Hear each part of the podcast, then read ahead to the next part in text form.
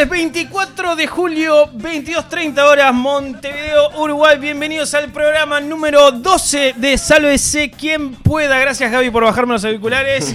Ahora sí me escucho. ¿Cómo andan, chicos y chicas? Notable, excelente. Todo, todo muy bien. Bien.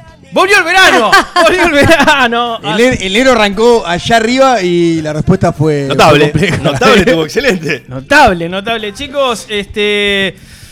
Volvió el verano, como les decía, y en las redes está surgiendo que tenemos unos 150 deportistas que se están yendo a Perú a jugar los Juegos Panamericanos. ¿Sabían? No, no, no sabía, sabía. No sabía. ¿No? Te pido Ni idea, ¿eh? No tenía ni Qué idea. poco patriotas. que Somos somos. re pocos. Sí, en eso vos sos Se muy- llevaron la Claro, bandera y todas esas vos cosas. en Se llevaron la bandera. Tenemos oh, selección de fútbol, ¿no? Está la selección de fútbol también. Está, está, por, está por allá. Este, tenemos este. Surfistas también, tenemos delegación de surf, hay un, un Ah. surfer que está en Ya la es vuelta. deporte. Le Vamos a mandar saludos porque estuvo por las redes también, pero, pero ¿Es bueno. un deporte? es un deporte. Vamos a ver, vamos a ver. de- mira, trajiste un re buen tema, Vos mirá. sabés que te iba a preguntar eso.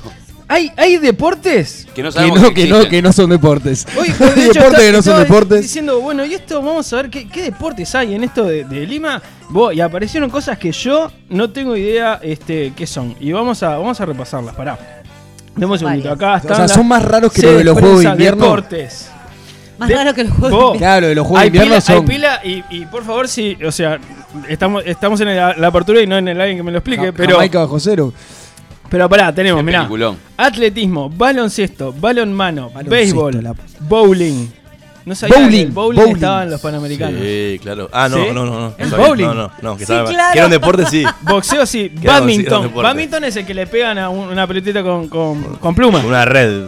Con pluma. Ah, con una ¿Tiene pluma, pluma? bueno, sí. Con ¿Tiene pluma. pluma? O red también puede ser. Canotaje slalom. Canotaje slalom extremo. Canotaje de velocidad, ciclismo BMX, ciclismo de pista, ciclismo de ruta, Oh. esgrima, esquí acuático y wakeboard. Físico-culturismo. Acá tenemos a, Martín. A Martín, Martín, sí, claro, ahí. le mandamos un beso. Fóbal. Gimnasia artística, gimnasia rítmica. Y voy por la G recién. Es pila. Gimnasia trampolín, golf, hockey, judo, karate. Perdóname que te adelante. ¿Squash? ¿Rinraje ¿Qué es eso? Ah, pará, estamos en la K. Negro. Ya te saltaste. Bueno, porque me llamó la atención. Dejá de ¿Qué es el squash? Negro, fíjate si hay rinraje. ahí- Eso era Pastillita bueno de cuando era guacho. Pastillita de ansiolítico, pará. Levantamiento de pesas, lucha, natación en, en aguas abiertas, natación artística, natación, patinaje artístico, patinaje de velocidad, Sí, negro, también. Hay que darle, Pelota vasca. Hay que darle Squash. deporte a, a todo el Pentatlón. mundo. pentatlón moderno. Sí, negro. Pará, sí, hay- ¿qué es lo que te sorprende? ¿Alguien sabía que ya había un pentatlón este, antiguo? Porque este es moderno nada más. El No, antiguo claramente no. Eh, eh, con, Remo. con pollerita. Rugby 7, racquetball. ¿Alguien sabe lo ¿Qué que es, es eso? racquetball? Eh, creo que es como el voleibol con. Me parece. Que es como el voleibol raqueta. con Sí, raquetas. eh, no A ver, tiene- Diego, a ver, Diego, Sí, dale. no O sea, tiene- todos sin datos, no lo que estamos hablando. Me parece. ¿No tiene la, raqueta tipo la de badminton? Nuestro amigo de Inimputable lo sabe. El racquetball es una especie de deporte que tienen como un trampolín y le pegan a. Ah, gracias. Gracias, Ah, está, no, está, no, está. ¿Cómo O sea, Te di la oportunidad. Esto no la No sabe, no sabe quién es Anthony Hopkins. ¿Cuál y- viene ahora? ¡Squash! Squash. ¿Qué es? que es una guerra de agua. No, ¿cómo? ¿No? Dale, no es así. ¿Qué ¿Qué, es el es? squash? ¿Nadie sabe? El, No. el squash, no, No, sé cuál es el squash. No tengo ni idea. Para mí, eh, vamos a, lo vamos a, Vamos a estamos buscar. Nos pueden, al 099-165-320, ¿alguien nos puede explicar qué es el squash? Surf, softball, softball, que es como el béisbol, taekwondo, tenis de mesa, tenis, tiro con arco, tiro, triatlón, vela, voleibol, voleibol de playa, waterpolo. Falta poquito para la Z, dale. El squash es tipo el, el ¿cómo se llama? El frontón. Frontón. El frontón. Claro. Cualquiera. Una porquería. Qué bárbaro. Y lo que no sé, este, pero vamos a ver si, si podemos averiguar, es que después, como en todos los Juegos Olímpicos o, o- o Panamericanos, vienen los Paralímpicos. Y ahí también hay No, deportes no, que no, no, no, no, sí, no me digas la lista, la lista entera del ¿La vas a Paralímpico. No, no. Ah, ah, no, me muero. son menos igual. Pero vos, eh, eh, y- no, sé, no sé si tenemos delegación, vos estaría re bueno saber si, si tenemos Por delegación. lo, Debemos de general, tener, por lo ¿no? general hay delegación Y uruguaya. eso, sí. y eso, nos- eso me trae, concateno, Sí. es- esta información con... Me gustó mucho tu palabra. Divino. ¿Cómo estoy? ¿Cómo Mucho estoy? Excel. Vieron que, que, eh, se corre ese rumor de que eh, en el mundo uno puede hacer como, como una cadena de contactos y llegar a alguien. En, en algún momento. eh, La teoría de grafos. La- a las 7, 7 Teoría- personas. Siete ¿no es? personas. algo Siete así. son Seis. seis. La, teo- la teoría de grafos. Perdóname, Gonzalo. Teoría Yo de siempre la tiro con grafos. siete. Teoría de grafos. Sí. Y te, lo, mi- y te lo dijo con una cara de soberbia. No, no, no, porque es un tipo oculto, yo lo, lo entiendo. Me gustaría ver si, no creo que durante, capaz que durante el programa de hoy, durante este año, pongamos este año igual, no importa. Eh. Este, porque en la semana, con esto de los pa- de los panamericanos, por las redes intentamos comunicarnos con gente de delegación. máximo, Todos máximo. nos clavaron el visto, nadie nos contestó. no, no nos dijeron ni, dale, está todo bien. Este, vamos a ver si podemos este, hacer esta cadena de grafos y llegar a algún contacto de algún deportista que esté en Perú. O en camino a Perú. Vamos a conseguirlo. ¿Está? Lo vamos a Perfecto. hacer. Perfecto. Ya nos están contactando, te digo más. Ya nos están contactando. Sí. Ya nos están contactando y vamos a seguir con. Puta madre. puta Ay, ¿se madre. escuchó? ¿Se escuchó? La A ella le gusta la. ¡Alarma! Me da que ahora va a empezar un reggaetón, pero no, ¿no? No. No, esto, ¿qué era esto, negro? ¿Qué era ¿Qué es esto? eso? Explicalo que hace tiempo que no hacemos este. ¿Qué estás haciendo? ¿Qué estás haciendo? Ay, lo odio, me pone nerviosa. Mientras Rocco arma el sorteo, Mientras- eh, el negro va a explicar nuevamente qué era esto. ¿Qué estás Chan, chan, chan, chan, chan, chan. ¿Qué estás haciendo? Bueno, cuando suena la alarma, ¿cómo es la alarma, Gonza? ¿Lo tenés ahí a mano? No. Acaba de sonar. Acaba de sonar. Como cuando suena la alarma que acaba de sonar Una- un como una alarma. Se le fue la tortuga. Lo que pasa es lo siguiente, tenemos en la mesa varios papelillos con temas, con temas para, para hablar. Es un frasco cerrado herméticamente con escribano Sí. que constata que nadie lo puede abrir. Mientras tanto, eh, Rocco y un sistema Ya está. totalmente automatizado está haciendo un sorteo que dio por ganador a... A. Dio Ah, por ganadora. eh, no, no A. dijiste que sorteara. Sí, por Sorteamos. Sí, Pero so- la sortea. Dio por ganadora. ¡Negro! negro! ¡Ojo, negro! ¡Perfecto! Otra vez. Así, Divino. Escribí el número que tú quieras. Lo bueno es repartirla Entonces, equitativamente. Exactamente. Entonces, en Yo, este... te, yo te, te voy eh, mezclando los papelitos en el, Mezcle. en el recipiente. Pará, ¿y ahora qué pasa? ¿Sacás un papel y Entonces, qué? Saca un papel y... te- ¡Está sonando! y- no, pará, pero no me dieron el papel todavía. Tenés que agarrarlo cuando Cortó, mirá, hables. cortó. Ahora te- una llamada perdida. Ahora no se tiene seguro. Ya que lo tiró. Está Tarmético en serio, Ay, ¿eh? justo a No, la- no, Ay, pará vas que tirar justo la le copa. demos. ¡La encontré! Le dimos. ¿Qué copa? No, no está llamando, no está Está llamando. llamando, está porque llamando, los está problemas llamando. motrices A ver, vamos a sacar un papel, vamos a leer una Estamos, sa- frase. estamos sacando un papel. No se puede, el papel no se puede abrir hasta que nos contesten el teléfono. Tengo tres chances. Si no me atienden, es una, es una chance. A la tercera me gano un punto y ya tengo uno ganado de una ocasión anterior que no me acuerdo en qué programa fue. Pa' mí Vamos estás con equivocado, Bruno. pero El resto van perdiendo, pero A en esta a ocasión, si. Ganaste. gano el Si punto, no- sí, a ver, claro, a ver si nunca suena. nos atendieron. No me atienden, es punto para mí. ¡No! Sí, están las reglas de. Sí, de- sí. ¿Viste? ¿Por qué? ¿Por qué me, Las Uh, reglas, me esas suena son a la como las izquierda, reglas me mías suena del a la A izquierda. la desafío. izquierda. me suena a la izquierda nada Sí, bueno. Lo vi de no, izquierda. no más a la izquierda. Lo importante es que Lo suene. importante es que suene y que Siempre. alguien atienda. Sí, sí, tenemos, venimos. Estamos temprano. Hola, igual. ¿quién habla? Hola. Hola, buenas noches. Buenas noches, ¿quién O- habla? hola, mi nombre es Sebastián. Eh, ¿Cómo estás? Mirá, te llamo por, por lo siguiente. Sabes que eh, estamos en un programa de radio y quería en realidad primero preguntarte, perdón la hora, eh, ¿qué estás haciendo? A esta hora de la noche. Haciendo, mirando eh, el Facebook. Mirando Facebook, mirando Facebook, perfecto. ¿Cómo es tu nombre? eh, Carlos Díaz. Carlos Díaz. Carlos Díaz, bueno, primero, mucho gusto. Quería hacerte una segunda pregunta que sería eh, si te gusta el flan con dulce de leche. Por supuesto. Por supuesto, el flan con dulce de leche es muy bueno. Lo otro es, este, ¿de qué cuadro sos? Peñarol. Peñarol. ¿Qué te parece la violencia en el fútbol? Bueno, pero eh, muy larga la encuesta. No, me no, no, son, horrible. es menos de, son menos de dos minutos. Es Sartori. Te dijo horrible, Nero, ¿eh? Son menos de dos minutos. Perdón que, que la gente de la radio en la mesa interrumpe, pero te, te respondió que le parecía horrible. horrible. Perfecto. Paso a otra pregunta, Carlitos. Eh, ¿Qué te parece la restricción de la bolsa de nylon en los supermercados? Esto de que tengas que pagar por las bolsas de nylon. Un curro. Un curro. Curro, sí, Perfecto. nomás. Bien, Carlito. Y después, eh, a ver, sobre, perdón que sean temáticas totalmente variadas, pero bueno, la mesa, la mesa es así. Eh, hablanos sobre los pecados capitales. es una temática importante. Bueno, eh, buenas noches. Bueno, Eh, los pecados capitales son espantosos. es Lo Estamos viendo porque estoy, estoy, no, no te van a andar haciendo un cuestionario. ¿Está? Gracias. Gracias, amigo. Por favor, muchas gracias, ¿eh? Que pases muy bien. Que tengas buenas noches y nos ponemos en contacto con otra persona entonces en otro momento. Muchas gracias, Carlitos. Que pases muy bien. Buenas noches.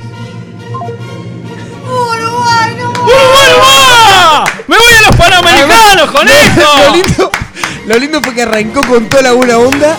¡Me voy a los Panamericanos con Le, esto! le- le pudriste un huevo camino. Se le paparon los Lo huevos. bueno- Bien, negro. ¡Excelente! Dos minutos, qui- 10 segundos. Viene bien. Al minuto 55 que te iba a mandar a la mierda. la La el la final. La Bien, me quedé- es perdón, muy larga, es muy larga la cuesta, me dio. Claro, lo peor es que la próxima, perdón, ya la abrí, o sea que ya la deschavo, Sí. porque la próxima que tenía era el celular como extensión del cuerpo. Igual, Imaginate igual te iba a decir nota. una cosa, que creo que variaste un poco las Sí, reglas. sí, era un tema. Era un tema solo y después vari- hablar de lo que quieras, estirala o hablar Ah, lo que bueno, quieras. bueno. Pero nada, el negro se la jugó y Sí, fue por se más. Está bien. Bien. Fue por más y se lo damos. Gran punto. Le arrancó Bien, gran preguntando, punto. preguntando gran si le gustaba el flan con dulce de leche y le terminó preguntando por, por los siete pecados capitales. pecados capitales, olvídate. Qué grande Carlitos Díaz. Bueno, esperen, no sabe ni dónde escucharnos. Por las dudas, ya les pasamos el dato. https sqp.ui para escucharnos en nuestra hermosísima web. Y seguimos con Sálvese quien pueda, que volvió el verano.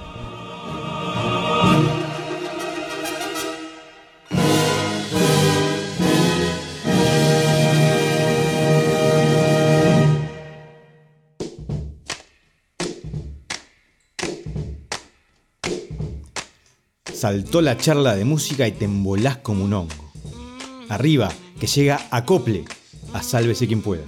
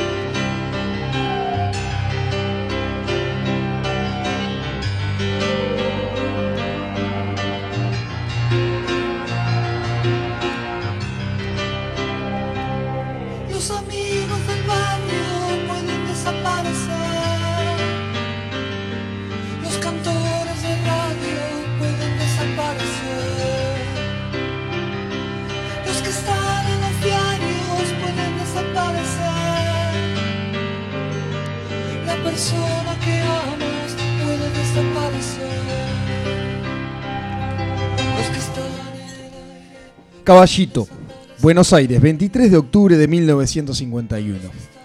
Nace el sonido, nace un sonido latinoamericano que nos va a acompañar hasta los días de hoy. Carlos Alberto García Moreno nace para dejarnos el sonido de ese Buenos Aires. Estoy tranquilo, mi amor. Hoy es sábado a la noche. Un amigo está en cana.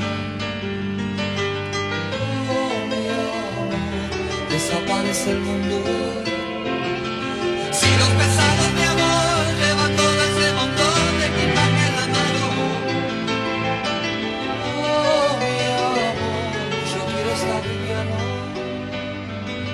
Cuando el mundo tira para abajo. Se, se nos viene un nuevo acople.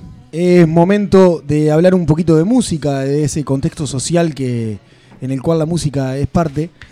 Y en esta ocasión estamos como en una edición un poco especial, porque veníamos hablando y, el Key del Espacio es como hablar de géneros musicales. Y me pasó de, ponerme a, ver un artista que no, no lo podía encasillar en un género musical ni en un movimiento único eh, que haya tenido que ver con la música y lo social. Estamos hablando de eh, Charlie García, como todos lo conocemos.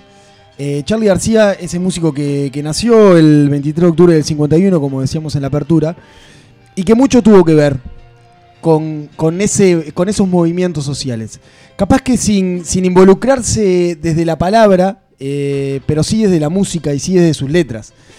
Un músico que, que al momento de declarar, eh, no declara tanto desde lo social, pero sí si uno escucha su discografía entera, eh, estamos hablando de un músico que tiene 47 álbumes grabados en su totalidad, tanto de solista como en bandas.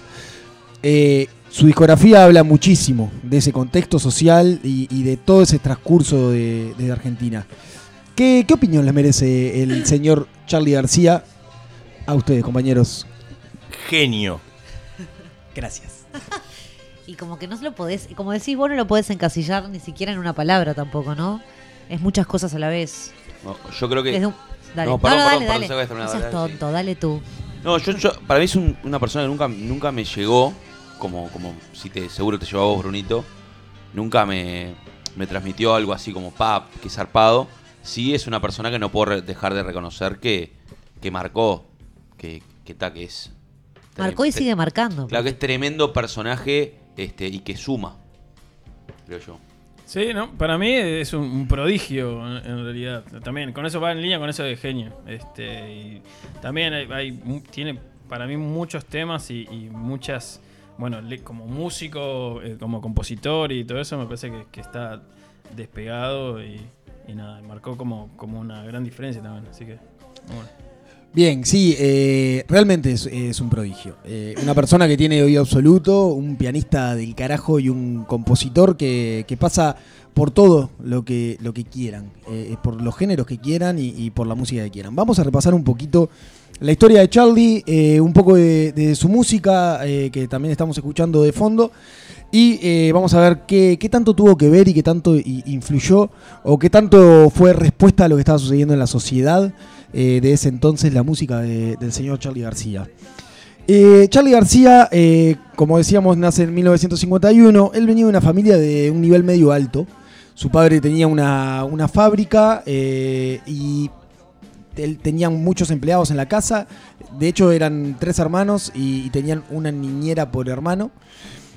Charlie García a los dos años empieza a tocar el piano. La abuela le había regalado un piano chiquitito de juguete y Charlie, eh, la madre viaja a Europa. Cuando la madre vuelve de Europa, Charlie con dos años eh, podía reproducir eh, perfectamente en el piano una, un- una música de una cajita musical. ¿A qué edad? Dos años. Fuerte. Ah, era, era un poquito, un poquito enfermo. Eh, bueno, la abuela le regaló ese piano. La mamá cuando viene dice, lo agarra, lo lleva a lo de un vecino que tenía un piano y lo pone a tocar a Charlie. Y el loco podía reproducir absolutamente cualquier cosa que le ponían en el piano. Era, era realmente incre- increíble. Eso es el oído absoluto. Eh, cualquier sonido lo podía reproducir perfectamente. Obviamente te- sabiendo más o menos dó- dónde estaban las notas No, y- o- claro, o, claro. investigando, pero, pero lo podía reproducir perfectamente. Charlie, además, y esto es a, modo anecdotario, es- si ustedes ven a Charlie, tiene la mitad del bigote, eh, lo tiene blanco. Lo que le pasa a Charlie es que sus, sus padres eh, se van por un tema de, negocios a Europa durante mucho tiempo y él queda a cargo de su abuela y su niñera con sus hermanos. Eh, y Charlie siempre dice que la mitad de ese bigote blanco es de tristeza por, por extrañar a, a sus padres. Eh, es un Ah, tema mirá. anecdótico, en realidad tiene viti- vitirigo, vitirigo. Vitiligo. Vitiligo. Sí. Eh, y bueno, y que también puede haber sido generado a través de, una- de- de un estrés muy grande, una angustia, no sé qué, pero él dice Sí, que, es que verdad. bueno, que ese bigote eh, blanco es de tristeza. Bueno, seguimos un poquito a los cinco años, lo llevan a- al conservatorio a tomar clases de, de piano. Él ya eh, con esa edad, eh, lo que dicen es que su primer eh, muestra, él ya tocaba con las dos manos, cosas que no podían hacer el resto de los niños de 5 años, y ya era un, gran pianista en, en ese entonces. En 1959, ya estamos hablando que Charlie tenía 8 años, eh, a su familia se le complica bastante económicamente, el padre tiene que cerrar la fábrica, y la madre empieza a trabajar de productora en un programa de radio de folclore. ¿Qué es lo que le generó eso? Es que la madre tenía mucho contacto con eh, folcloristas realmente conocidos, como por ejemplo Mercedes Sosa. Ah, claro. Los cuales también iban a su casa a comer y a tocar un rato la guitarra, iban a la casa de, de- de Charlie a tocar. Y la madre, eh, ella era loquita por mostrarle todo lo que podía hacer su hijo con el Sí, piano. por supuesto. Eh, al punto de que Mercedes Sosa quedó nubilada cuando, cuando lo ve lo ve tocar. Mercedes Sosa quien lo quien fue Charlie siempre dice que fue como su madre, eh, Claro. fue su madre artística hasta el día que murió y, y tienen un disco grabado juntos, Juntos. inclusive. Eh, es, fueron siempre muy muy cercanos, muy muy unidos. Charlie, eh, bueno, era concertista, ¿tá? ya a los 13 años era concertista y era profesor de piano. A los, perdón, a los 10 años ya era concertista y ya era docente de piano. Ya podía ¿A los 10 clases años? A los 10 No, años. yo estos datos no lo sabía. Y acá empieza como la época de que Charlie dice, bueno, eh, me encanta la música clásica, no es lo que voy a hacer toda mi vida. Y, y- y me voy a poner, eh, va a parecer que me voy a poner camisetero, pero no. En 1964, Charlie con 13 años, eh, un día prende la tele y estaban tocando los Beatles en el show de Ed Sullivan, Ajá. eh, que fue en la primera vez que, que los Beatles van a Estados Unidos y escucha que están tocando Twist and Shout. Quedó totalmente impresionado con los Beatles, ya sea con su música, que, que era, eh, sobre todo además es un tema como muy movido, sino con también eh, los pelos de, de los Beatles, eh, sus movimientos y cómo podían enloquecer una tribuna eh, llena y se escuchaban los gritos, lo que hablábamos en un momento que hicimos una columna de los Beatles allá Sí. en el... En el primer eh, ciclo de, de SQP, eh, lo que pasaba es que escuchaban los gritos permanentemente a Charlie, lo enloqueció.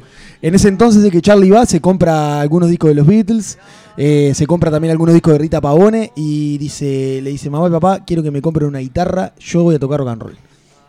Lo cual le 13 llevó años, ¿no? muchos problemas con su padre, porque su padre quería que sea concertista o ingeniero.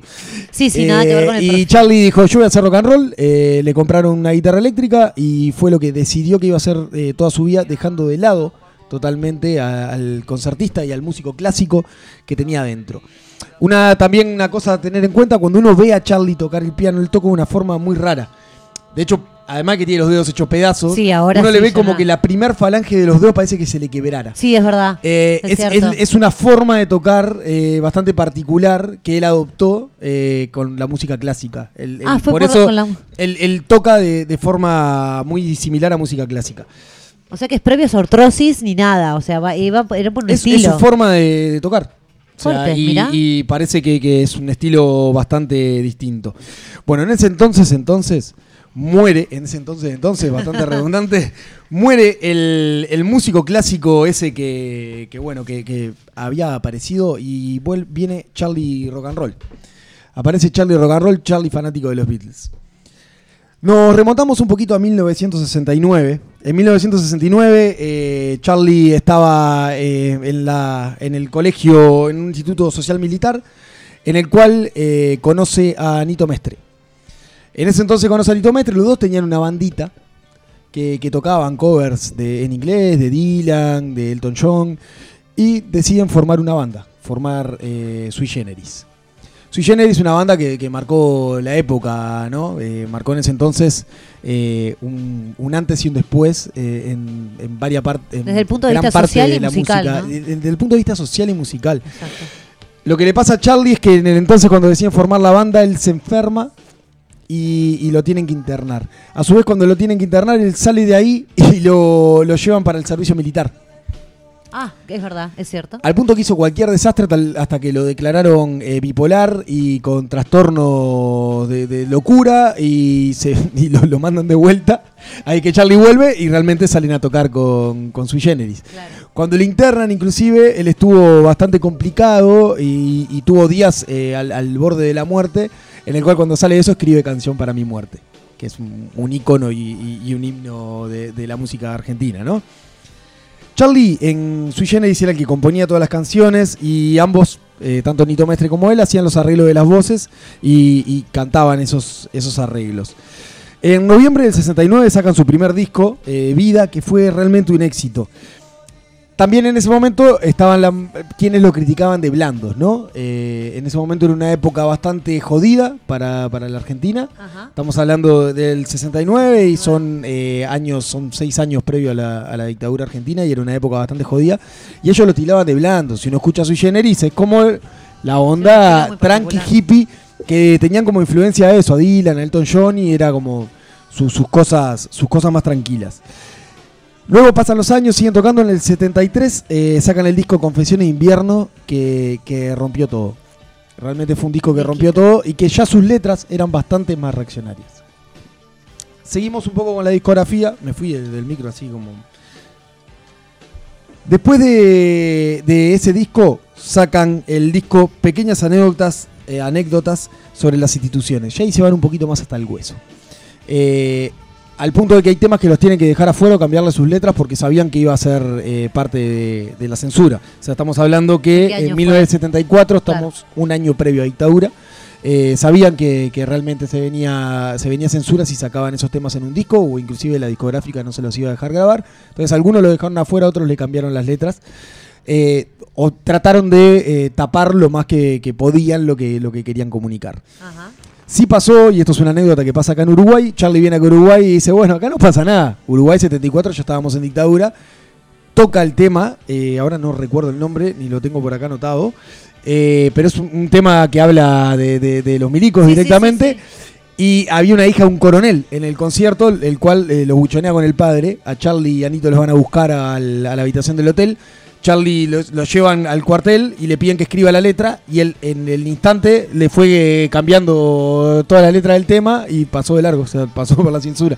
Nunca, nunca se. Mirá. Él, eh, de hecho, en, está ahí un documental que se llama Bios, que es de National Nacho. Geographic, eh, que él cuenta qué palabra fue cambiando y era y decía era, era muy estúpido lo que yo estaba haciendo y ellos se podían haber dado cuenta. La grasa de las capitales, creo que se llama la canción.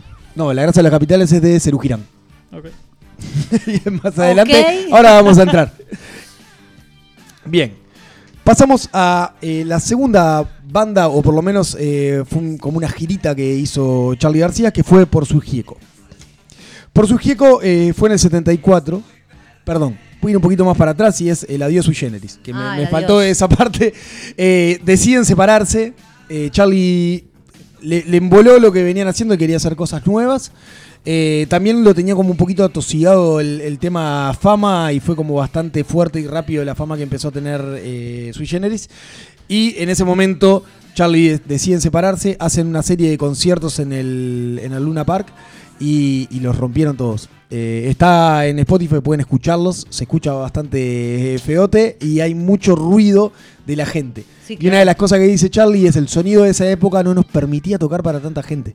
Era, eh, no nos escuchábamos ni entre nosotros. Sí, sí, y, claro, y no estaba realmente fue, fue una locura.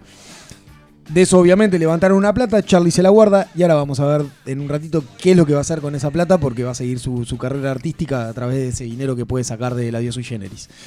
Bueno, 1974 se separó Sui Generis y eh, deciden eh, Sui Generis, o sea, eh, Nito Mestre, eh, Charlie García, eh, Raúl Porcheto y León Gieco arman una, una bandita que era como el rock más acústico de esa época y hacen esta, est- como esta banda para hacer una gira, hacer un par de giras y en el 76, o sea, están dos años girando con esta banda y en el 76 sacan un, un disco. Se destaca el tema del fantasma de Canterville. Eh, Sí, es verdad. Como, como entre, entre ellos temas, que es un tema de Gieco, que de hecho se lo, se lo pasó a Charlie eh, para, para que no lo censuren, digamos. Claro.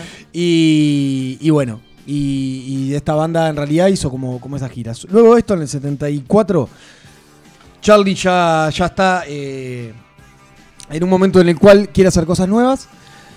Y eh, lo que hace es agarra la plata que tenía y trata de convencer a David Lebón, eh, que es un guitarrista muy reconocido en Argentina. Y en ese entonces ya era un guitarrista bastante salado. Había tocado en. eh, ay, se me fue. Spinetta Jade. Ah, Ahí, me vino. Eh, había tocado en Spinetta Jade, el bajo, y él lo quería como guitarrista de su banda. Y se lo trata de convencer. Charlie siempre cuenta que él iba con, facturas, digamos, en Argentina, con bizcochos todos los días a la casa para tratar de convencerlo de que de hacer una banda juntos. Y Lebón ya estaba en pareja, tenía un hijo y él ya quería estar como más tranqui. Lo termina de convencer, se van los dos a, a Bucios. Se van a Bucios, con la plata que tenía Charlie, alquilan una casa y están como 3-4 meses eh, componiendo. Y en un momento se quedaron sin guita. O sea, vivían de, siempre dicen, vivían de sacar mariscos del agua, de, tocar en la calle y agarrar alguna moneda, y eso era lo que vivía. eh, y al punto que, que Lebón dice, si- en un momento me llegó a cuestionar que, ¿qué carajo hice siguiendo a este loco hasta acá? Que no hacemos nada, hace cuatro meses que estamos acá sin poder hacer nada. Pero bueno, los contacta Billy Bond, que era un productor de la época. eh, ya de esta banda ya hablamos, hicimos también un, un investigador, por eso lo voy a pasar como bastante rápido. Lo contacta Billy Bond, que era un productor de la época. Lo lleva eh, a San Pablo y ahí contactan a Pedro Aznar, eh, Oscar Moro y forman lo que es eh, Cerú Girán. Girán, a mi entender, es de las de las mejores bandas que, que hubo en Argentina. O sea, realmente eran cuatro dotados, eh, muy zarpados eh, en sus composiciones y en su interpretación. Eh, pila de los temas eran de Charlie, Seminare, que es un, tema súper conocido, eh, Encuentro con el Diablo, Perro Andaluz, son todos temas hiper conocidos y, que son terribles temas que, bueno, son composición de Charlie en conjunto co- con, David Lebón. Y para mí es como el mejor momento de Charlie, eh, Girán. Es como el, momento de explosión. ¿Qué fue lo que le pasó a Serú Girán? Y acá vamos un poquito el contexto social. Serú Girán vuelve a Argentina, viene de- desde Brasil, apostando como a, una estética distinta de música y en Argentina estaban en plena dictadura. Ellos vienen a apostar a esa estética distinta y como a ser reaccionarios desde la estética musical. La gente, por lo que dicen ellos, no los entendió y la crítica los partió al medio con su primer disco. eh, en el cual dice, bueno, está, se frena, dice, no nos entendieron, vamos por otro disco y ahí sacan la grasa de las capitales, el cual ya tiene letras bastante más, más crudas y más hablando de lo que realmente estaba pasando en Argentina. La gente además decía, estos locos vienen de Brasil, no tienen idea de lo que está pasando acá y vienen como a- a- con, un idioma inventado, que, que es tanto seminare, eh, Serú Sí, sí, Girán, claro, son todas sí, palabras inventadas, y a- como a apostar por lo estético, por la hermosura y acá realmente estamos viviendo eh, en un infierno. Ellos vienen y hacen la grasa de las capitales y ahí sí realmente pegaron fuerte. Eh, fue la. no- recuerdo bien si fue la primera, pero fue una banda que, que luego en su vuelta en el 92 llenó dos River Plate. Una banda argentina que llene dos monumentales. eh, estaba. Estaba muy zarpada.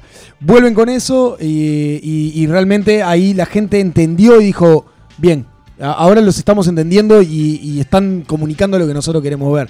Eso, temas como Alicia en el País, eh, Encuentro con el Diablo, son, son temas que, que hablan realmente de lo que, de lo que estaba sucediendo en Argentina, contado de una forma que la censura no, lo- no los matara, ¿no? Claro, sí, sí. Eso fue, fue lo, lo que hizo Sui Generis. Y como decía, a mi entender, es la, la banda que, que- que más pegó eh, de Charlie. Fue, fue para mí, a nivel de composiciones, es cuando el loco está totalmente despegado y a nivel de letras también está totalmente despegado.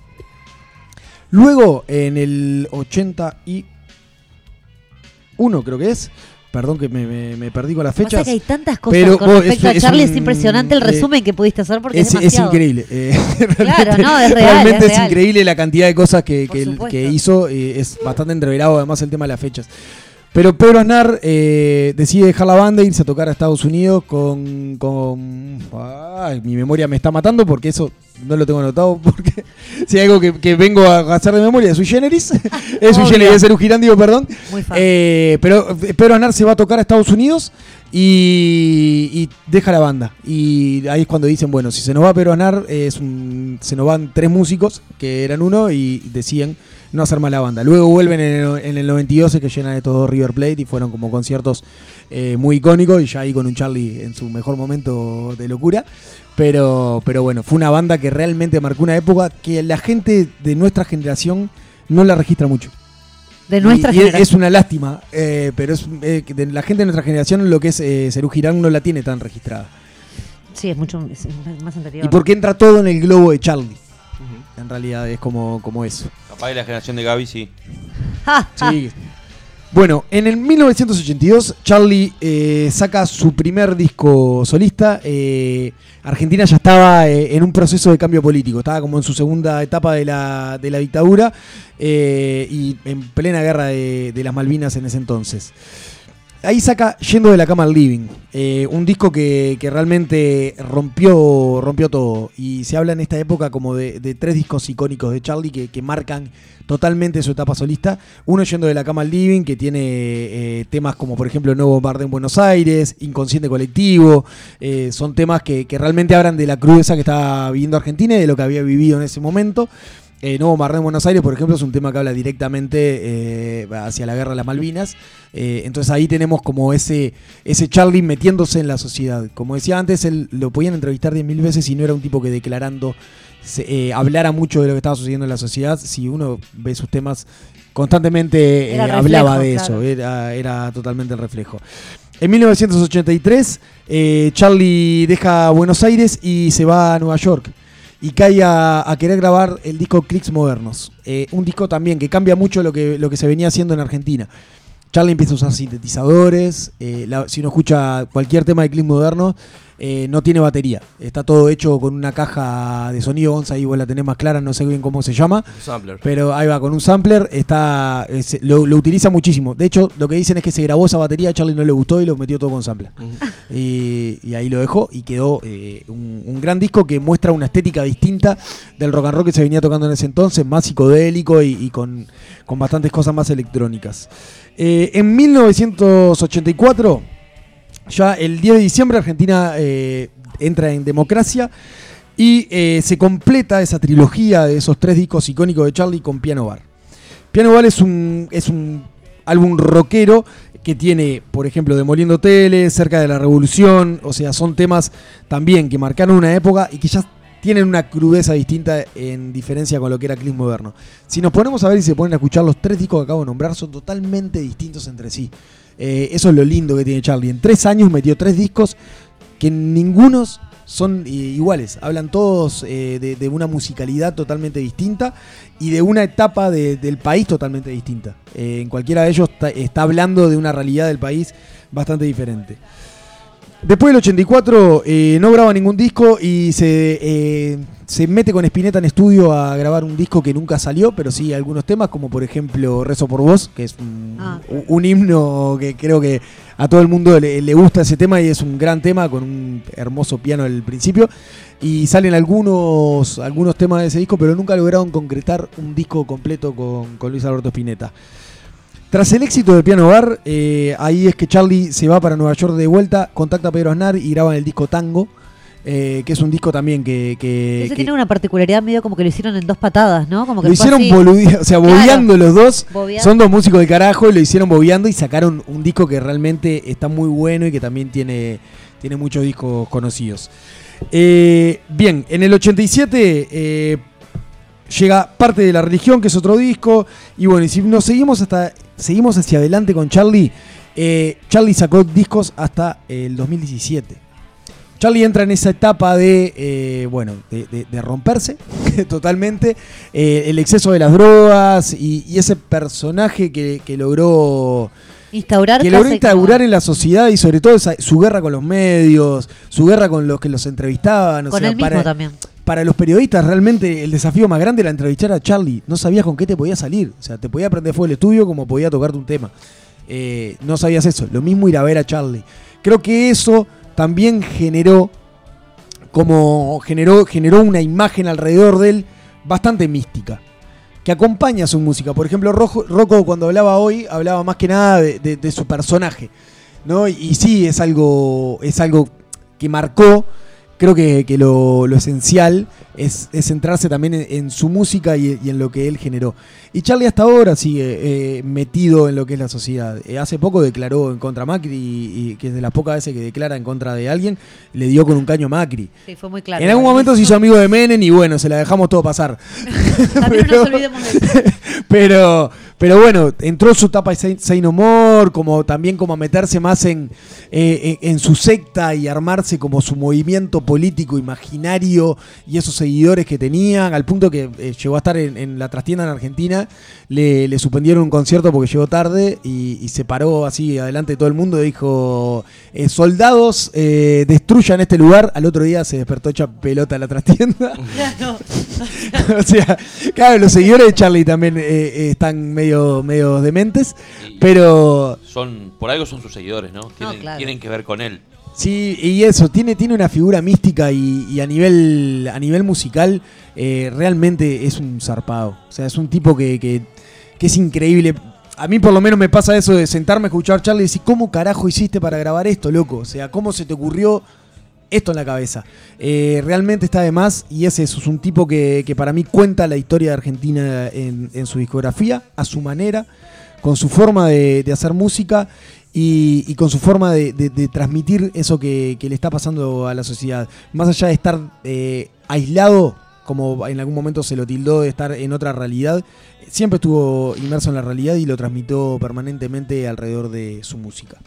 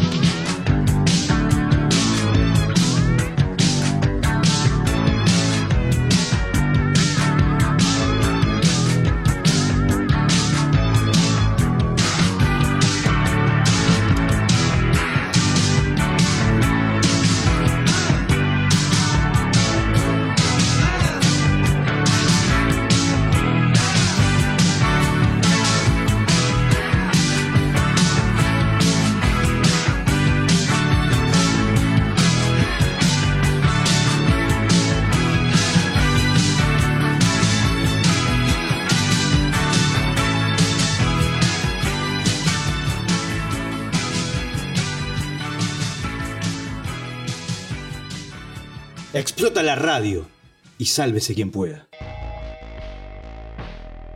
Sabemos que te embola ir a clases. Pero nunca tuviste cinco compañeros tan buena onda. Se viene del aula a casa.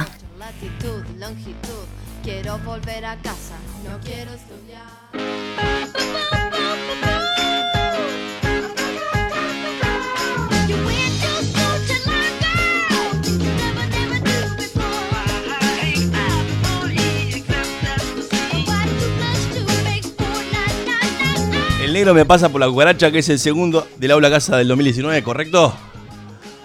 Eh, sí, claro. Bien, en el día de hoy tenemos un invitado especial. Eh, ¿Por qué digo por qué especial? Porque si ustedes recuerdan, los otros segmentos del Habla Casa que hicimos el año pasado y el de este año, siempre eran materias, eh, llamémosle... ¿Curriculares? Esta también es una materia curricular. Bueno, por eso, no sé. Eh, son No dos materias época. curriculares. Ya, Eh, ya arrancaste menos 10, Gaby. Arrancaste menos 10, Gabriela. Tradicionales. No, tradicionales, si se quiere. Tomá, Gabriela, tomá. Las más convencionales, las más típicas, las de libro, las de típicas de libro. En el día de hoy vamos a traer dos materias, si se quiere, que son, van del palo del arte, ¿sí? Son la música y el teatro. Y el profesor que nos acompaña, el docente, es el señor Osvaldo Dufour. ¿Cómo andas, Osvaldo? ¿Cómo andás? ¿Todo bien? Háblame cerca del micro. Ahí está. Ahí, ahí, ahí. Bueno, primero, contanos, ¿hace cuántos años que te volcaste a dar clase? Porque esa es una decisión no tan ¿Hace fácil para los artes, para los artistas, digo. volqué? Claro, volqué. Eh, yo empecé dando clases de guitarra primero que nada, que es como el camino natural que hacemos los guitarristas. Ahí, ahí me escuché. ahí sí. Este, y eso creo que fue en el año 94. 94. En el año 94 empecé a dar clases. ¿Por un tema económico? ¿O porque te gustaba la docencia en ese entonces? Por un tema económico, eh, básicamente porque empecé a dar clases fuera del país, en realidad no empecé acá, empecé en Argentina. Y sí, evidentemente por un tema económico. Claro, claro, porque por lo general pasa eso, está, obviamente. Arranqué a dar clases de guitarra allá en Buenos Aires. Es muy difícil, es muy difícil vivir de, de- de la disciplina artística que uno, que uno eh, digamos, estudió, que uno se formó. Sí, y muchas sí, veces la docencia ah, es uno de los primeros pasos que uno. En el caso del arte es, es, una, es una realidad, sí, este, muy común, muy común. Este, después, lógico, encontrás la vocación o, o ya la tenés de antes o, o de pronto hay gente que por ahí no la encuentra nunca, pero lo cierto es que el camino de la, de la enseñanza artística es un camino de reciclaje de muchos artistas, pero de muchos. Este, de todas maneras, bueno, yo empecé dando clases de guitarra y después empecé, a, eh, me dediqué, eso es una cosa como aparte que sigo haciendo y, y en realidad el tema por el que estoy acá eh, tiene que ver con la educación ya más formal, que eso llegó años después y también fue un poco por casualidad. Yo este, tenía en ese momento una compañera que era docente y en el- ¿Docente de? bueno, de inglés. De inglés. Estaba por eso no, era de otra cosa, de otro. Sí, sí, docente de inglés. Eh, hay un montón de profesoras de inglés. Se podría llenar de plata. no, no, no, no, pero se dale. podría llenar de plata dándole clase a Gonzalo, por ejemplo. ¿La profesora de inglés? Claro. Sin lugar a dudas. Bueno, y entonces, eh, es- lo cuento porque es curioso, en, en el jardín donde ella trabajaba, este, la profesora de música desapareció, literalmente. Aquel caso, recordado. Sí. y bueno, y entonces no se le ocurrió mejor idea a la directora del jardín decirle a la que era mi compañera, che, y si le decís a Osvaldo que venga a dar clases, solo porque yo tocaba la guitarra este, y era músico. Ya había tenido una participación en una fiesta, pero haciendo otras cosas, este, ayudándola con, con canciones o con bandas sonoras. Ya me conocía porque le había, le había dado una mano en cuestiones más técnicas y le pareció que podía ser una buena idea este, que yo diera clases eh, a niños de nivel inicial. Este, y realmente, cuando me lo plantearon, yo dije, no, no, este, están todos locos. O sea, están todos dementes. Eh, no, no, no, era, era una cosa que realmente en ese momento no estaba en mis planes, y menos con niños tan chicos. ¿Vos en ese entonces tocabas metal? Yo en ese momento tocaba metal, sí, aparte. Claro, no, no era compatible. No, aparte de eso, claro, tocaba metal. Después, claro, la, la- el crecimiento eh, y además el- el- el- la docencia misma, la profesión te abre mucho la cabeza, te obliga y después vos terminás escuchando, obviamente, toda la música que existe. Claro. también los años, ¿no? Pero digo, en ese momento sí tocaba metal. Y entonces yo realmente no. Fue divino. Peludeando con los guachos, Claro. eh. Sí, Sobre que- todo el momento que los padres le reclamaron por qué tenían tanta cadena a su niño en la casa. Claro, y- sí, ¿por qué lo de las tachas? Y, y realmente estuvo bueno porque me ayudaron, me ayudaron mucho. Me ayudaron me- en ese momento la que era mi compañera, después me ayudó mucho también este, la directora del jardín y yo tuve que aprender todo haciéndolo en ese momento. Después, por supuesto que está, eh, inicié un camino de formación, quizás no este, tan formal, pero sí alternativo, talleres, cuestiones de ese tipo. Este, y me fueron surgiendo los trabajos. eh, es increíble lo que voy a decir, pero yo nunca busqué trabajo de esto. Este, nunca. Todos los trabajos que tuve, que pasé por un montón de instituciones, de alguna manera me, me surgían este, porque sucede una cosa, esto que voy a decir, me van a odiar mis colegas, pero sucede una cosa que en el mundo del arte es difícil encontrar eh, esa cuestión más formal y de responsabilidad y de cumplir con horarios y con compromisos.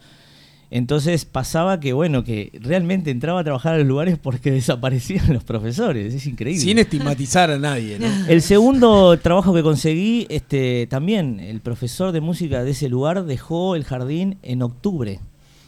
Dos, a- dos meses antes de las fiestas. El acto de fin de año. Claro. Que, que es crucial. O sea, eh, ibas vos, Gonza, y agarraba. Claro. O sea, vos estás diciendo que vos estás diciendo que sos profesor porque sos un tipo constante y comprometido. Yo soy como el Canario Olveira. No sé si alguien se acuerda del Canario Olveira porque estoy nombrando un jugador de Peñarol muy viejo. Sí, sí, sí. La consta un Nicolás Rotundo. Ahí va. No, pero eh, eh, en el ambiente de la educación formal, hablando un poco en serio, eso es esencial y básico. Seguro. Este, ¿Eso ya lo tenías o fue algo que fuiste adquiriendo un poco con los colegas con los que fuiste trabajando, no? No, ya, yo creo que ya lo tenía, porque yo tuve otro tipo de trabajos antes, este, que no tienen nada que ver con el arte. Este, de hecho, fui empleado público. Y, y bueno, sí, lo tenía. Pero además después este, uno va creciendo y va este, independizándose económicamente y está claro que si no tenés responsabilidad te morís de hambre, básicamente. Te quería preguntar, Se te porque complica. los docentes eh, de las materias, llamémosle tradicionales, bueno, por lo general el Estado o hay diferentes institutos donde te brindan cierta formación para el docente. Los docentes artísticos, de artistas, ¿sí? o más de la orientación artístico, recién ahora se está como abriendo, si quiere, el IPA para algunas asignaturas de, a- de arte vinculadas al arte. A lo que voy con esto es que la gran mayoría, por no decir casi que la totalidad de los docentes que brindan asignaturas vinculadas al arte, no tuvieron esa formación. Claro. Sino es algo que lo van adquiriendo con la misma práctica. La formación pedagógica. Exactamente, exactamente. Que es lo más difícil. Que es lo más difícil para el, para el docente que se enfrenta capaz con un grupo grande en la, en la educación formal, que es lo más difícil de adquirir o de encontrar, porque tiene también toda una burocracia detrás. Sí, yo creo que tiene que haber, eh, me parece que es imprescindible que haya de parte del docente una, una, eh, una actitud proactiva en ese sentido.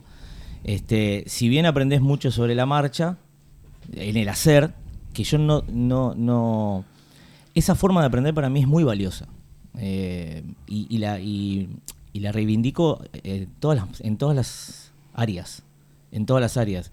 Vos podés salir de una facultad y si no tenés experiencia, sos este un angelito, digamos, ahí en, en- en el. Un pie tierno. Claro, Claro. En el, ahí en la cuestión, ¿no?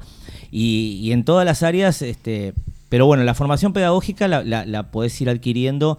Yo he hecho muchas cuestiones eh, más de taller, este, cursos eh, referidos a determinadas cuestiones que tienen que ver con mis áreas y con mis materias, este, donde aprendés de pedagogía, después por supuesto que lo que uno puede aprender en- leyendo y estudiando, y después tenés que mm, también nutrirte de tus colegas.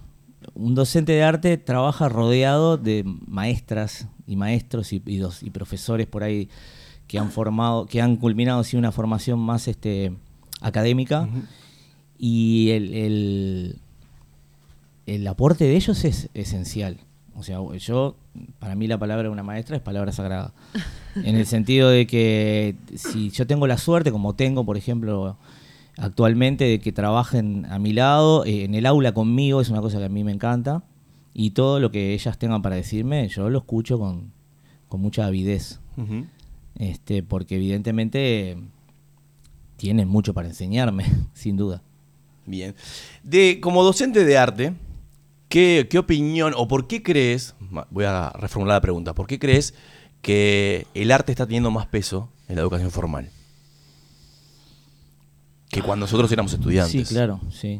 Y digo nosotros y hablamos de generaciones muy diversas acá en la mesa, pero sin lugar a dudas. Vos sabés que es una pregunta que, por un lado, te diría es, in- es inexplicable que no haya tenido más peso antes, porque, porque por lo que significa el arte en la vida de un ser humano, ¿no? O sea, este, pero por otro lado, no sé muy bien por qué ahora. Supongo que hable- hablemos de Uruguay, que es lo que conozco. Evidentemente, en los últimos 15 años hubo una apertura a todo nivel en, lo que tiene que ver. A todo nivel me refiero eh, en lo cultural, ¿no? Me parece que hubo una apertura este, a nivel del Estado y también este, municipal de Montevideo, que es lo que yo conozco, de apoyo a la cultura, este, más allá de, de algunas diferencias que, que- pueda haber en cuanto a ese tema, en, cuanto a los apoyos, pero me parece que también sucede que como en la sociedad se abrió esa posibilidad de dedicarse a las artes en general y a las artes nuevas, ¿no? In- Involucremos en esto también todas las artes derivadas de la tecnología y todo lo demás. Me parece que también eh, se ve, quiero decir, un pibe hoy sabe que puede dedicarse a un montón de cosas más, eh, allá, más allá, digo, de, de abogado, ingeniero, médico. Cosa que yo no sabía, por ejemplo. Yo no sabía que se podía hacer esas cosas. Claro. O sea, yo me empecé a dedicar a esto medio tarde y de casualidad, porque mi, mi derrotero en la vida me llevó a encontrarme con gente que tocaba en bandas y yo no podía creer. Para mí la música era una cosa que sucedía de la, de la pantalla de televisión para el otro lado. En mi casa jamás se le ocu- hubiera ocurrido a mi viejo decirme, vos mirá que puedes estudiar música. No. Claro. Pero ahora eh, sucede que sí. Sucede que los pibes, bueno, por supuesto que la, la tecnología, las redes. Entonces me da la sensación de que como supongo yo que hay como una avidez, es una necesidad. Entonces me parece que también este, los planes educativos se han tenido que adaptar a eso este, y proponerle a los alumnos y a los niños y a los jóvenes la posibilidad de estudiar esas cosas también.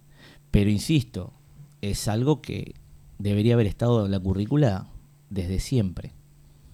Combinás la música y el teatro. Sos docente de aula de ambas, ¿no? Sí. De ambas corrientes artísticas. Sí. Eh, ¿Cómo lo conjugás?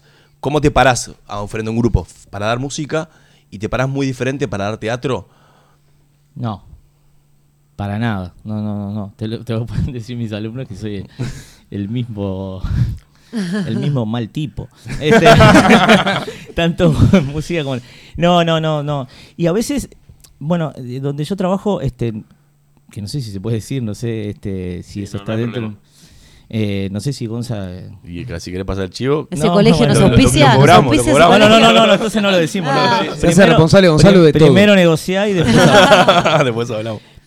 Yo tengo, aparte, justo coincide que con uno, yo doy clases en tercer año de primaria, que doy solo música, y después doy en quinto y sexto, que doy teatro. Y música, las dos. Y tengo las horas de música y teatro pegadas. Ya está. Las tengo pegadas por una comodidad... eh, De horarios. De horarios para mí, para las maestras y para, para que funcione y funciona bien. Y entonces, este, yo eh, a veces eh, jodo con los gurises, eh, sobre todo con los que me, me ven por primera vez, de que, bueno, me voy a cambiar de ropa, vengo y ahora soy el profesor de teatro. En realidad, lo único que hago es darle cinco minutos de pausa, como para, bueno, salimos de una cosa. Y eso me permite también, este, me permite hacer cosas como, por ejemplo, bueno, si a veces necesito hacer primero la clase de teatro y después la de música o al revés. O de pronto, como sucede con sexto año, que como hacen muestra de teatro, ya hay un periodo del año en que se hace muy intenso el trabajo de teatro. solo teatro. Es solo teatro. Nos viene bárbaro tener dos horas para poder ensayar, porque si no, una hora no te da. Y después repongo, cuando se hace la muestra, vuelvo a, la- música. En eso tengo bastante flexibilidad. Y, pero básicamente mi impronta es la misma. Y, con- o sea, pregunta es, ¿sos de, de poder llevar enrabadas las dos clases? no sé, me explico, es si estás trabajando X cosas en teatro y capaz que tenés la posibilidad de, de- de acompañar ese trabajo también con la música y hacer como un trabajo de los dos lugares. Yo conecto mucho las dos materias desde el punto de vista actitudinal, que para mí es esencial. Porque más allá de que uno enseña teatro y enseña música, también enseña valores, fundamentalmente. Y enseña es una palabra horrible, pero bueno, digo, Transmite. transmite, Transmite. sí, transmite valores. Y, y también yo trato de transmitir una actitud, si se quiere, artística. Este, entonces me ha pasado y me he sorprendido muchas veces hablando de teatro y música al mismo tiempo, pero no desde el punto de vista estricto de lo que son las herramientas de cada materia, sino a nivel de la actitud. Porque además la música también eh, es en cierta forma, eh, repito, valga la redundancia, una forma de hacer teatro, porque un músico se para frente a un, es- es- escenario de ser un personaje. Es un personaje que toca una guitarra, pero también es un personaje. Entonces esta cuestión que a veces es difícil de, de, manejar con los gurises, de, la actitud, de, ¿no? de, transmitir, porque vos estás cantando o, o estás actuando, lo que sea, vos tenés que generar algo en el que te está mirando. Más allá de que nosotros eh, no todo el año trabajamos pensando en el público, pero por ejemplo me pasa con sexto año que sí, sexto año es un nivel que como lo dice el programa, pero además no solo lo dice el programa, lo hacemos y lo hacemos con, con- con gran placer, es, hacemos una muestra de teatro. Entonces ya hay un momento del año en que el trabajo es hacia allí. Y este, además también después, bueno, está el tema de la fiesta, sexto año despide la primaria y entonces es de alguna manera como el nivel que va a despedirse y se, y se supone que se tiene que despedir este con algo que quede como en el, grande. en el recuerdo de la gente y todo. Y siempre Entonces- cae en el profe de arte. La- Toda la responsabilidad está ahí. A mí me encanta, el sexto año es un nivel que a mí me encanta, es una edad, tanto quinto como sexto también, pero sexto es, eh, me gusta estar en ese momento de la vida de ellos, de la vida es- escolar, despidiéndose de la primaria y después este pasando a otra etapa. Es un momento muy lindo y me encanta estar en esa parte en la que ellos tienen que mostrar como, bueno, qué podemos hacer. Vos sabés que ve- venía escuchándote y, y me, me podía pensar en algo. Cuando, cuando se arma la, la ¿cómo se llama? el programa, ¿no? Que vos tenés que dar con los, con los chicos. ¿Qué es lo que, lo que mm, esperás o, o qué es lo que se busca del, del niño al, al armar o al, o al terminar el año, como quien dice, que, que aprenda? eh, porque yo siempre me pasó con clases de música o clases de, de teatro que eh, en los colegios, en los liceos, este, que no encontraba mucho el sentido. Que yo- si bien de grande te das cuenta que te, te- te ap- te apoyan un montón de, de- de factores en tu, en tu creatividad, En tu seguridad, en tu en tu- seguridad te, te apoyan en tu carisma, este, en tu forma de expresarte, pero me, me- me- me gustaría saber eso, ¿cómo, cómo haces para, para, para ¿qué, qué esperas del niño al final del año? ¿Cómo haces para hacer esa- seguir esa línea? Que no se haya ido. Primero. Que todavía Que no, se, que no se me haya dormido. que no, cero. que no se haya dormido ya está buenísimo.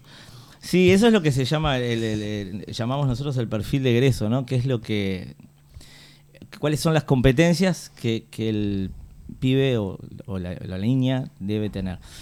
Este, es- esos son temas que están permanentemente en discusión y, y en debate. Este, Se, va- se va modificando. Sí, sí, este... Sí, o se van acordando, Y, aparte, Sí, no pero sé. además sucede una cosa que yo la veo, ahora te, te contesto la pregunta, pero sucede que, que los- las generaciones cambian con una velocidad para mí vertiginosa. No sé si es que estoy muy grande ya, pero realmente este van cambiando, me parece a mí, el perfil de egreso lo tenés que estar adaptando permanentemente porque yo creo que la tecnología, el desarrollo tecnológico está eh, incidiendo en la sociedad de una forma eh, increíble, de verdad. Entonces, eh, por ejemplo, en teatro, en el caso de sexto, bueno, es hacer la muestra. Y en el caso de quinto, básicamente mi, mi apuesta es que se preparen para lo que viene después en sexto, porque ellos llegan sin tener idea de ninguna noción de nada este, con respecto a lo que es el teatro. Pero mm, hay una cuestión ahí de, que vos tenés que encontrar, vos decías recién, no, no sabía o, me- o no entendía para qué me servía o qué sé yo, más allá que después por ahí lo comprendía. Vos fíjate que yo me presento, en, hay un momento del año en que les doy a ellos un texto que es una hoja en blanco con letras negras, y es, es prácticamente imposible competir contra una tablet o contra un, o contra un teléfono. O sea, una hoja en blanco con letras.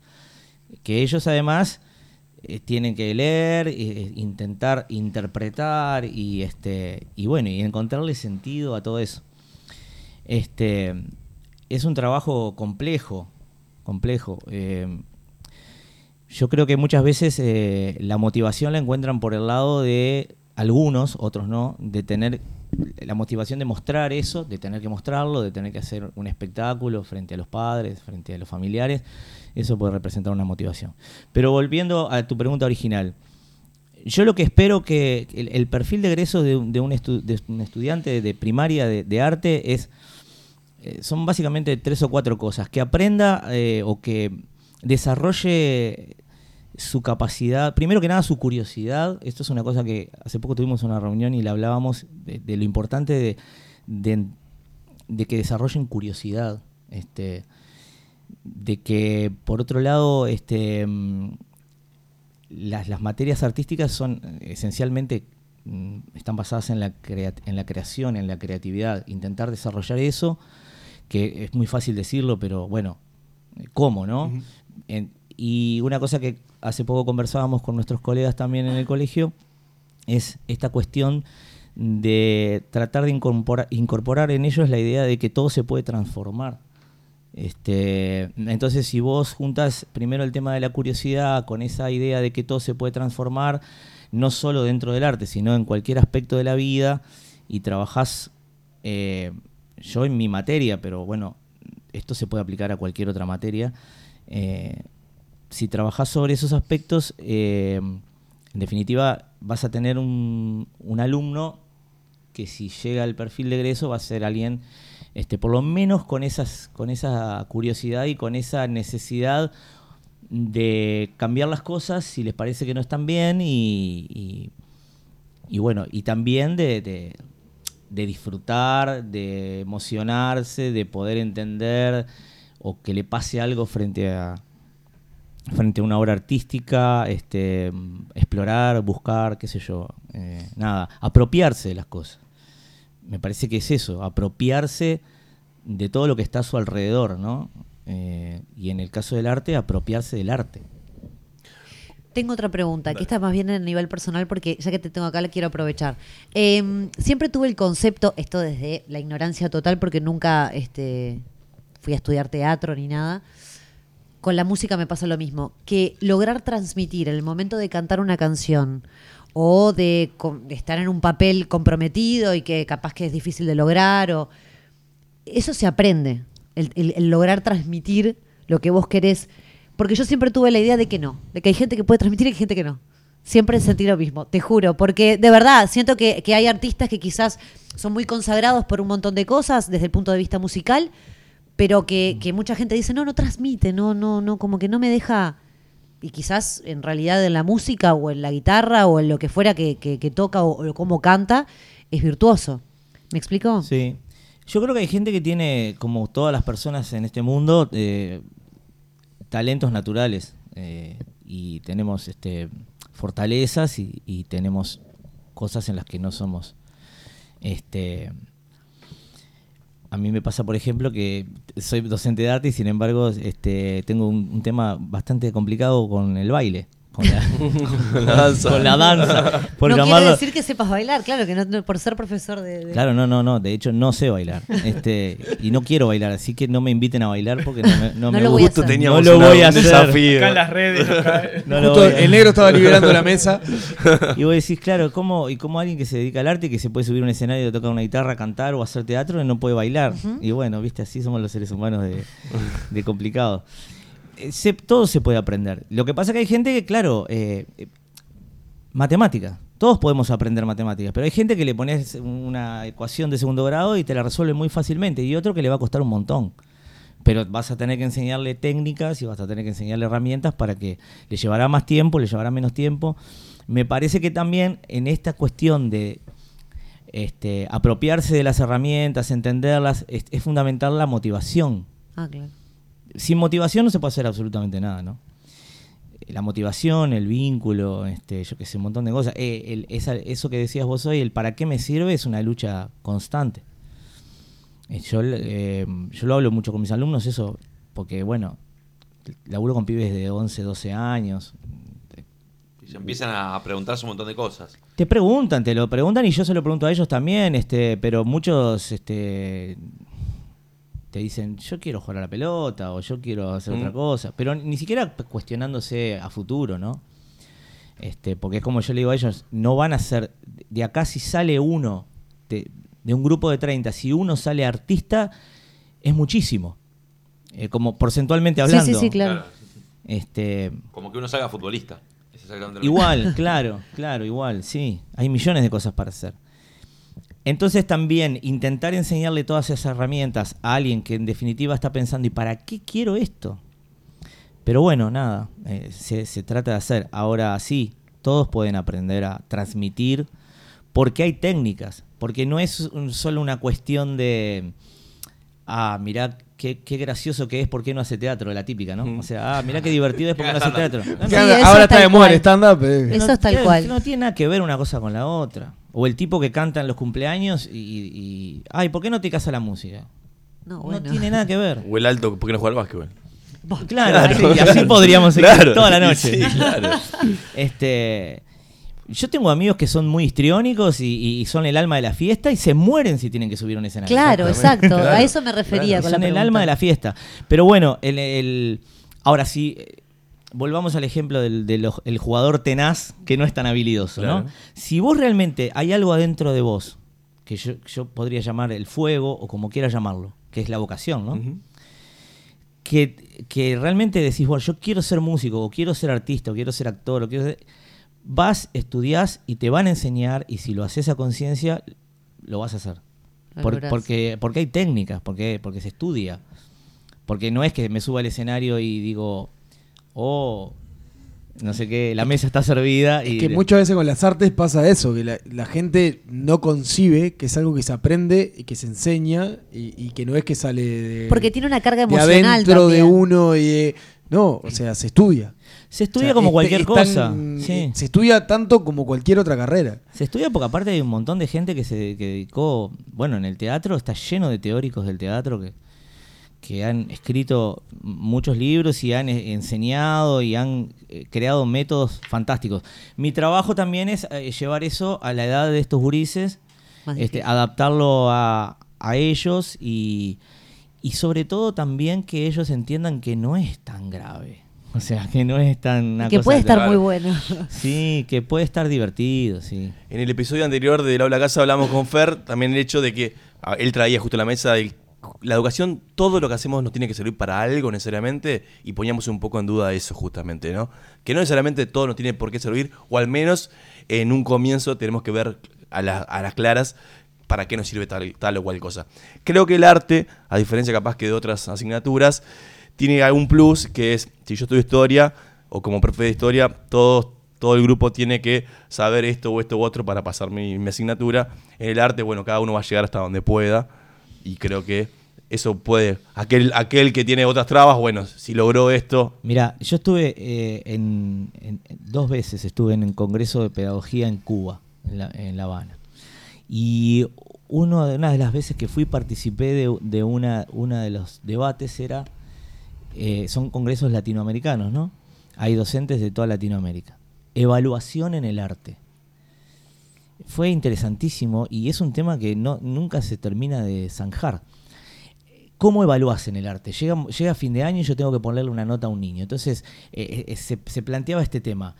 Eh, vos a una persona que, a un niño que es retraído, que por ahí no tiene muchos amigos, que por ahí en el recreo no socializa tanto, pero encuentra en el teatro, por decir algo, o en la música, ese espacio que lo identifica, que lo hace fuerte, y él empieza, a partir de eso, capaz que no es un gran actor, ni es un gran cantor, Pero encuentra una vía de expresión. pero encuentra una vía de expresión, pero además eso lo hace fuerte, él cambia su personalidad o de alguna manera su carácter, se abre hacia los demás, los demás lo ven de una forma diferente, no es capaz que el pibito que jugando la pelota juega mal y por eso nadie juega con él, por decir algo Sí, muy sí, burdo, y ahí empieza a ganar un lugar dentro del grupo que no tenía antes.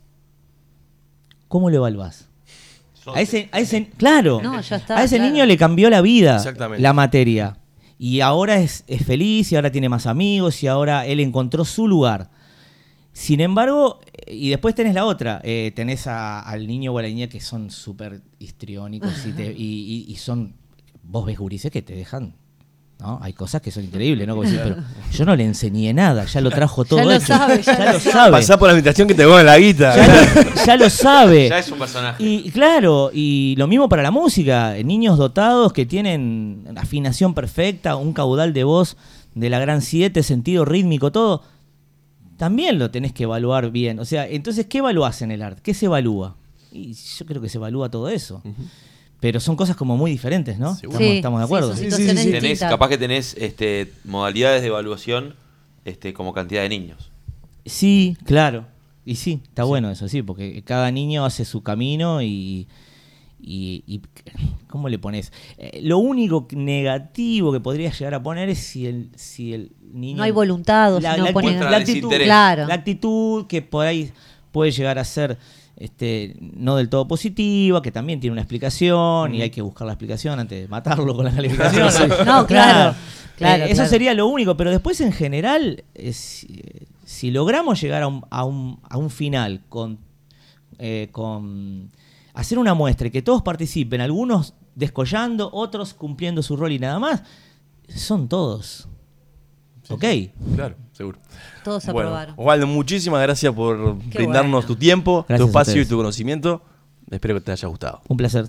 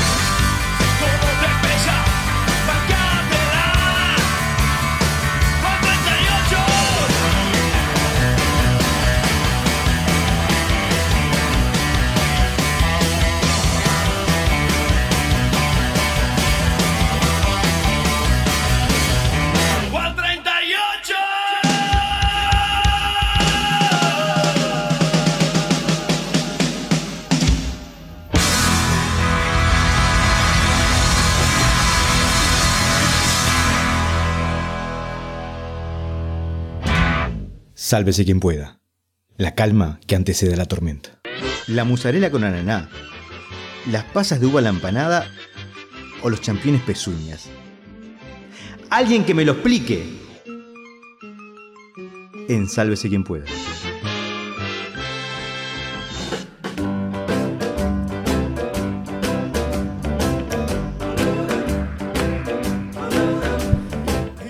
Te pones una remera blanca o de cualquier otro color, lo que sea. Estás en, no sé, definamos una época del año, no sé, en, eh, en enero. Enero. Enero. Enero y remera blanca no es compatible. ¿eh?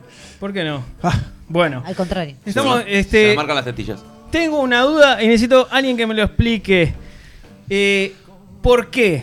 Si yo me pongo una remera blanca, la pelusa del ombligo es de otro color generalmente. Qué por ejemplo, tema. por ejemplo, gris, rojo, blanco en algunos casos, pero no- ¿Rojo? no, lo entiendo. Si la remera es blanca, rojo, Rojo. gris me ha pasado. Bueno, pero ¿por rojo qué no. gris? ¿Por el qué mío gris? tiene como un azulado. Un azul piedra, te podría decir. Ah, pues es siempre. Es como un ¿Sale de adentro del es un azul Ah, grisáceo. estamos hablando de las personas, la gente del cerro no habla. en tu caso negro, en tu caso negro eh, debe ser por tus vellos de No, no tengo vellos blancos en No, el cuerpo. No, ve- negro dijiste la pelusa, ¿no? No, de otro color. Generalmente es, también, en mi caso sería eh, a, a veces grisáceo. Este, he encontrado rojo, he encontrado rojo. Si encontraste rojo, te se fue de la barba. He encontrado rojo, eh. Sí, encontrado el, rojo. el rojo es un poco jugado. Pero- ¿No Sí. tendrá igual- que ver pará, con el vos me elástico del boxer? Puede ser, eh. Pero o pará, la vos me estás pelirroja diciendo. aquella. Ah, Gaby, Pará, Se pone- La pelusa del payaso. para- ¿En serio? Ah, o sea, yo tengo- ¿Se pone el boxer en el ombligo? Tengo no, no 37, sé, tengo pero te 37. sentás, te sentás y te hace- el rollito te hace que digamos el box. Digo, estoy Pará, especulando. estamos asumiendo que. Porque yo- la teoría entonces de la pelusa viene del pelo o viene de, de la fibra Para de mí la es de la indumentaria fibra. que estás eh, utilizando. Para mí es una, una mezcla de todo. Yo te dije el acto amatorio. No. Sí. Pero bien. la pelusa de quién es, de Pero- la otra persona. Si es colorada, de la otra. No, si, es no, negro. pero no Pero, habla de cabello. Igual generalmente antes del acto amatorio suelo quitármelo por las dudas si hay, hay que sacárselo por un tema de higiene, ¿no? ¿Eh? Ah, sí. Eso mismo. Sí, sí, sí. yo- Ah, está. yo sí. Ahora me lo haciendo- Yo. Yo elaboré mi teoría. Bien. Es. Roquito, ¿tu teoría? No, para mí es el color del- de, la fibra. ¿De la fibra de qué? ¿De la remera? De la remera. De la remera. Está claro. Se, se- se puede ensuciar o, o mezclar con otra, pero es de esa la Uf, base. fuerte. ¿Sí? Para mí hay algo, el oído que genera. No, ¿Qué genera. tiene que ver genera- con el ombligo? El Ey, oído? ey, ey, Pará, ey, pará, pa- pará, pará que está, pará que está No, elaborando. no, porque me pide una teoría, pero me Dale, corta antes. Claro, dale, Dale. el chance. Dale, dale, dale. El oído genera cera. Sí. Y para mí el ombligo genera esa pelusa ahí. Por Crece, favor. nace Pero ahí. la favor. cera Que era no mejor. tiene como Mutealo, raíz mutealo, por No, favor. Gabriela, Queda Gabriela, ahí. Qué Gabriela, desagradable. ¿las mujeres generan pelusa? Vos sabés que no. Primero eso, que no. Ya lo he ¿En charlado, serio? lamentablemente. ¿Ninguna de tus Las amigas? No, qué con- buena charla No, que no sé. tenés. ¿De tus conocidas? No ando levantando di- remera en las reuniones, pero digo, no digas- bueno, Por favor. Pará, pero y nunca viste ninguna- Necesito una Pará mujer un que al poco, Bruno. 099165320 Pará un poco, me diga que tiene pelusa. Pará un poco, Bruno. No me va a calentar. Escucha, ¿nunca viste a ninguna de tus conocidas o amigas rasquetear el ombligo por lo menos para decir si hay algo? Desconozco, realmente no. Aparte, yo en mi caso tengo un piercing y no, no, me, no me penetra, digamos, la, la ¿Eh? pelusa. Porque no me deja entrar porque está el piercing, ¿se entiende? Entonces, en mi caso no, No, ¿qué tengo por eso. O sea Pero- no, les estoy contando una porque posible solución. sé no, que yo, no tengo. Yo pero- lo que temo es poner un piercing y que eso genere un cotonete. Un cotonete. Un- el efecto cotonete. Para mí las mujeres de verdad no tienen. Pero pará, No y, pero en tu teoría, está bien, las mujeres no tienen. Tu teoría es, Sí. es fibra, es pelo, es Yo dije que era fibra, pero si es fibra en realidad deberíamos de tener. Y Entonces, si no sé. fuera cera, como, como dice Bruno, también deberían tener. Un asco lo que dijo Bruno. un asco. No, lo desacredito Bruno- automáticamente. Bruno tomó como si el ombligo. ordinario. Como no si el dije ombligo que era fuera- cera, dije que se creaba ahí. Como si el Es ombligo peor, fuera un oído, es nefasto. Igual, ¿no será fibra que es blanca, pero que en algún momento como que, que toma, se ensucia con el, con el sudor, la piel, luego queda con ese color? El invitado está de acuerdo contigo. Quiero que lo sepas. Puede ser, es una teoría. Les agradezco mucho por explicármelo.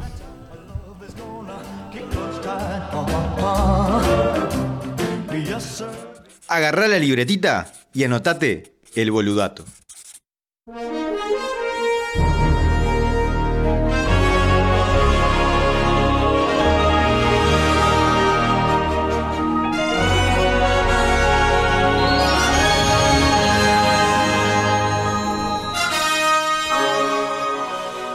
¿Sabías que? El sudor no tiene olor alguno. Las bacterias alojadas en la superficie de nuestra piel y o vello corporal lo hace oler mal.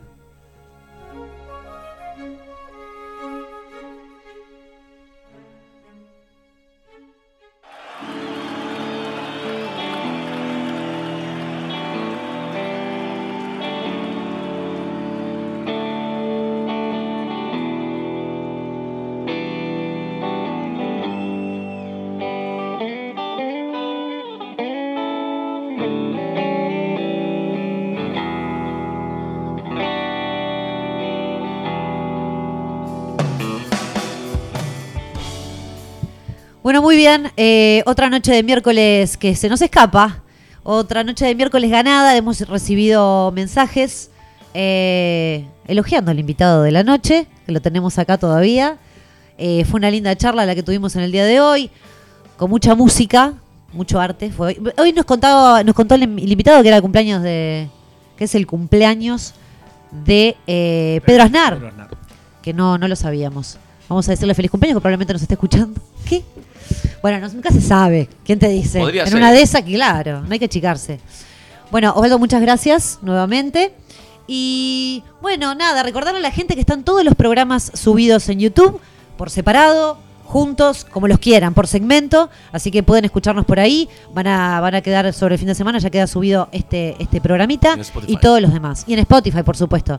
Pero le cuento a la gente de YouTube porque mm, está bueno, porque si quieren escucharlo por separado, Obvio. también es más fácil, por segmento, o si no el programa entero, que programón estamos teniendo. Bueno, nada, el sábado pasado fue el Día del Amigo, un día comercial dirían muchos, como tantos, pero bueno, es un día que en lo que a mí respecta está bueno como para mencionarlo, este, de que se conmemora un vínculo muy importante en la vida de uno, que es la amistad, eh, tener, tener a ese otro cerca, acompañarse en todas las circunstancias que la vida va presentando. Que sea una elección me parece que hace el vínculo aún más importante. Eh, en esta mesa hay un grupo de amigos. Eh, es el placer de, de compartir, de aprender del otro, de saber cuándo estar y cuándo respetar este, momentos, un silencio. Nada, era eso en realidad, este, invitar a, la audiencia a, a un momento de reflexión y de decir, bueno, si, si realmente le decimos a ese amigo, a esa amiga, que puede ser también un familiar, lo importante que es para uno, eh, saber estar en los malos momentos, hacer su lugar con un abrazo, con un mensaje, con una llamada, eh, hacernos presentes y también disfrutar al mango todas las experiencias que podamos con las personas que queremos, eh, tratando de que igual si no nos dan lo que esperamos, no reprochar y estar ahí. Eh, por lo menos en lo que a mí respecta, me parece que la amistad se trata de sumar desinteresadamente. Y los amigos enriquecen. La amistad nos da más de lo que somos conscientes. Por eso, felicidades amigos y buenas noches.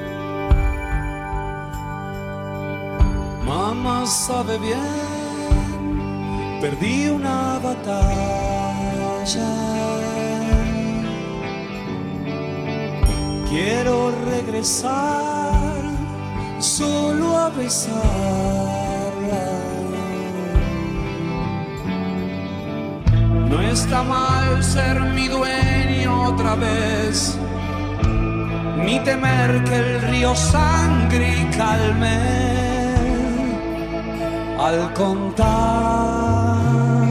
mis plegarias.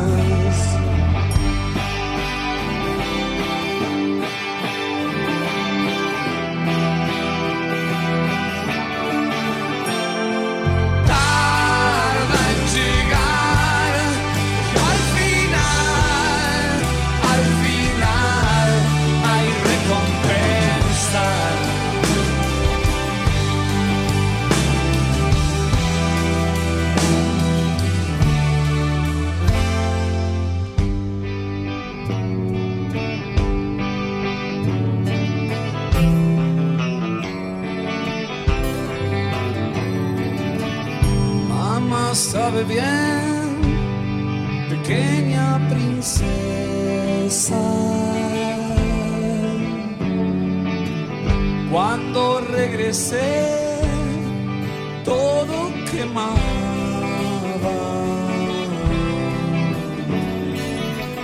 No está mal sumergirme otra vez ni temer que el río sangre y calme sé en silencio.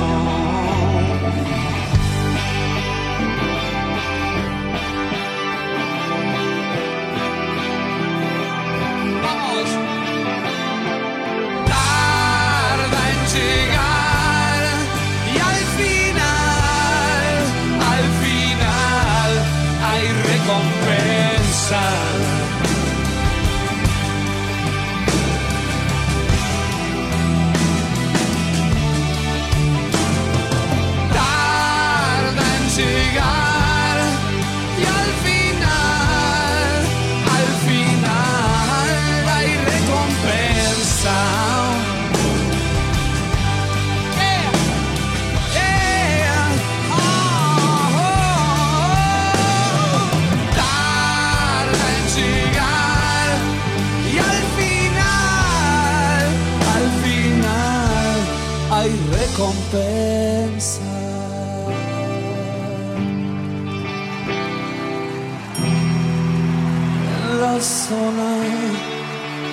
retron